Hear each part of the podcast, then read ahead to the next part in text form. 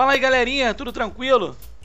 Aqui quem fala é o professor Wellington Dutra, professor de Física da Secretaria de Estado e Educação do Rio de Janeiro, e esse é o FísicoCast, o seu podcast de Física no ensino médio. Sejam todos bem-vindos.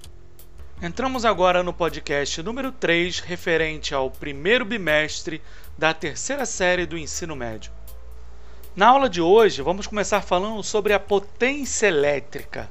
A potência elétrica ela é definida como a rapidez com que o trabalho é realizado, ou seja, é a medida do trabalho realizado por unidade de tempo. A unidade de potência no Sistema Internacional de Medidas é o Watt em homenagem ao matemático e engenheiro James Watt, que aprimorou a máquina a vapor. No caso dos equipamentos elétricos, a potência indica a quantidade de energia elétrica que foi transformada em outro tipo de energia por unidade de tempo. Por exemplo, uma lâmpada incandescente que em um segundo transforma 100 joules de energia elétrica em energia térmica e luminosa terá uma potência elétrica de 100 watts. Para podermos calcular essa potência elétrica, a gente vai ter que saber qual é a DDP entre os terminais desse meu aparelho e a corrente elétrica que está circulando sobre ele. Quando você multiplica a diferença de potencial vezes a corrente elétrica, você vai ter a potência do aparelho em watt. Por exemplo, se você liga um aparelho em 110 volts e a corrente que atravessa esse aparelho é de 20 amperes, a potência vai ser dada por 20 vezes 110, isso dá 2.200 watts. Essa seria a potência desse aparelho. Um aparelho que converte energia elétrica em calor vai se utilizar do efeito Joule, é o efeito que a gente viu na aula passada. A gente pode calcular também qual é a potência desse aparelho através do efeito Joule. E a gente vai precisar da resistência elétrica do resistor associado a esse aparelho e também da corrente elétrica. Geralmente a gente não vai ter a resistência elétrica associada a esse aparelho, mas nas especificações técnicas do aparelho, que é uma caixinha que aparece sempre um adesivo colado em qualquer aparelho eletrônico, lá você vai conseguir ver qual é a potência do aparelho e qual é a tensão que tem que ser ligada nele. No Brasil a gente usa ou 110 ou 220.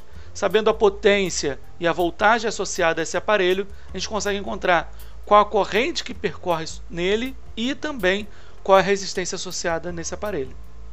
Quando a gente liga esse aparelho, ele fica funcionando por um determinado tempo, a gente pode também calcular qual é a energia elétrica que ele está consumindo.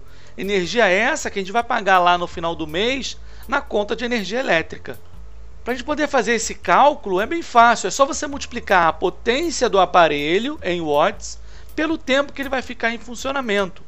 Se ele fica em funcionamento todo dia, então se ele funciona uma hora por dia, você tem que, além de multiplicar pelo tempo, você tem que multiplicar também pelo número de dias em um mês, porque a nossa conta de luz chega mensalmente. Isso é, a cada mês você paga toda a hora do funcionamento dos 30 dias para trás. No sistema internacional, a unidade de energia ela é representada por Joule. Só que no nosso cotidiano, a medida mais utilizada para a gente poder calcular. E a que vem também na nossa conta de luz é a quilowatt-hora. Quilo vem de mil, então 1 kilowatt são mil watts, vezes a hora, que é o tempo de funcionamento do aparelho. Porque na maioria das vezes, um aparelho que é ligado durante um mês, ele vai ficar em funcionamento por mais de uma hora. Por isso a gente não usa o Joule, que tem tempo como segundo, e sim o quilowatt-hora, que tem tempo como hora. Essa energia elétrica que a gente vai usar para converter em outros tipos de energia, ela é produzida no Brasil, na maioria das vezes, nas usinas hidrelétricas, correspondendo a quase 90% de toda a energia produzida no Brasil. A maior de nossas usinas é a usina binacional de Itaipu. Ela fica localizada no Rio Paraná, na fronteira entre Brasil e Paraguai. Ela é binacional porque ela gera energia para esses dois países, para o Brasil e para o Paraguai. Em resumo, uma usina hidrelétrica ela se utiliza da força das águas dos rios para gerar energia mecânica. E essa energia mecânica chega na forma de energia elétrica. A energia mecânica é convertida em energia elétrica e ela chega em nossas casas, uma energia que é indispensável nos nossos dias atuais.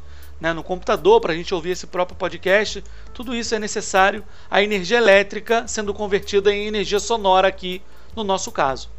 O mundo atual sempre necessita mais e mais de energia elétrica, a gente tem que também pensar em outros tipos de produção de energia que não interfiram muito no nosso meio ambiente, como as energias renováveis.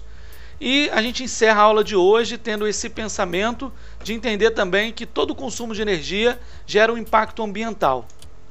Então encerramos nosso podcast. Um abraço a todos. Nos vemos no próximo encontro. Um abraço e até mais.